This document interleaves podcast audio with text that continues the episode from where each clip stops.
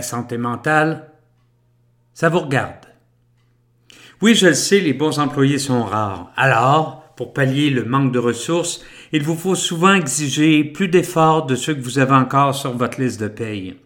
Vous leur demandez de se sacrifier. Vous souhaitez qu'ils mettent les bouchées doubles. Vous aimeriez qu'ils se sentent plus impliqués et plus responsables. Vous ragez quand ils exigent un congé parce que vous avez besoin d'eux. Bref, vous endurez la situation en attendant que de nouveaux employés viennent vous porter leur CV.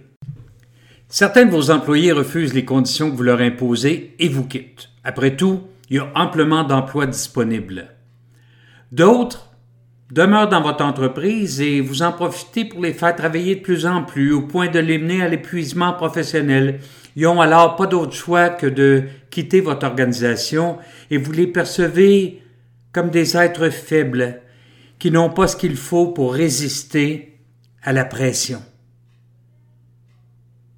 Arrêtez de vous plaindre.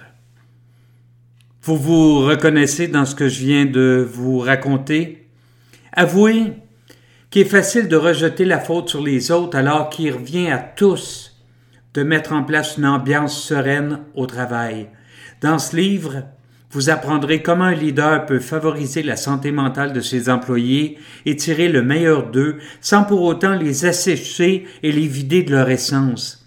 Vous verrez également comment faire de vos employés des ressources renouvelable. Pour y arriver, il vous suffit de changer la lentille que vous utilisez pour regarder vos troupes et de modifier la manière dont vous organisez le travail. Car, je le constate très souvent, ce ne sont pas les employés qui manquent de résilience, c'est le cadre de leur travail qui les use prématurément.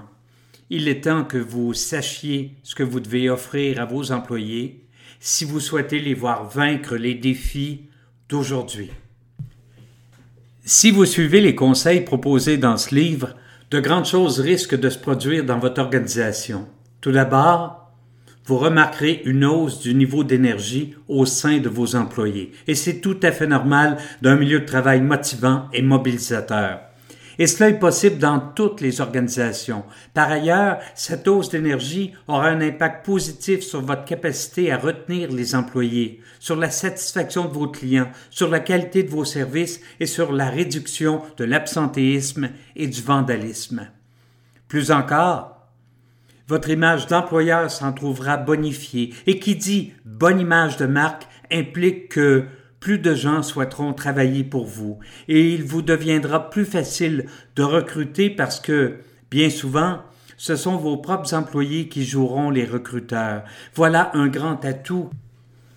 En plus d'un emploi, on offre du mieux-être aux gens qui nous donnent du temps en échange d'un salaire.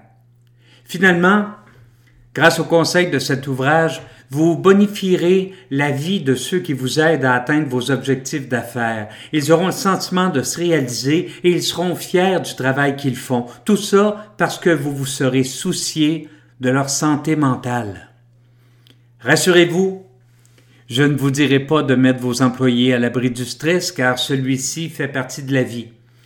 Je ne vous sommerai pas d'installer une table de billard dans la salle des employés. Je vous inviterai pas non plus à réduire vos attentes et à réviser votre planification. Je vais simplement vous aider à rendre votre organisation plus efficace tout en misant sur le mieux-être de vos troupes. Ce n'est pas un jeu à somme nulle. Ce que vous leur offrirez ne viendra pas gruger vos profits, bien au contraire. En fait, je parle ici d'un cercle vertueux dont vous ne voyez pas encore les bénéfices. Mais à quel prix, vous demandez-vous? Voici une autre bonne nouvelle. Cet investissement ne vous coûtera pas la peau des os. Vous n'aurez pas besoin de vous présenter à la banque pour lancer le projet. Vous aurez simplement à faire preuve de discipline et il vous faudra convaincre vos superviseurs, vos contremaîtres et vos gestionnaires de faire de même. Au pire, vous aurez besoin d'offrir une formation à vos employés et de faire quelques aménagements mineurs. Et n'ayez crainte, vous n'aurez pas à vous transformer en thérapeute. Après tout, vous avez une organisation à gérer. Santé mentale et travail. Allons-y de quelques statistiques. Au fil des dernières décennies, alors que la qualité de vie des gens n'a cessé de s'améliorer, le nombre de dépressions a explosé.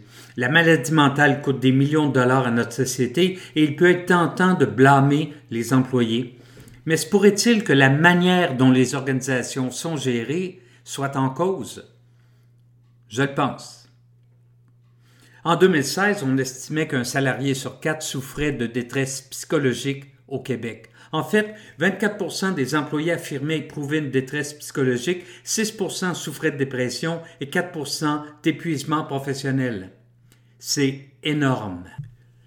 Je ne dresserai pas dans ce livre le portrait de la santé mentale au Québec, mais je mettrai l'accent sur ce que vous pouvez faire, vous, en tant que gestionnaire, pour favoriser une bonne santé mentale au travail et pour amener les gens à se réaliser dans votre entreprise sans que vous leur promettiez une absence complète d'efforts et une béatitude de tous les instants. Je vous enseignerai les bases de ce qui constitue une bonne vie et je vous dévoilerai ce qui fait que les gens se couchent le soir avec le sentiment qu'ils sont au bon endroit et qu'ils ont un impact positif sur le monde. Bref, je vous expliquerai ce qui les allume et ce qui leur donne envie de bondir du lit le matin parce qu'ils ont une mission à accomplir et qu'ils sont fiers de le faire.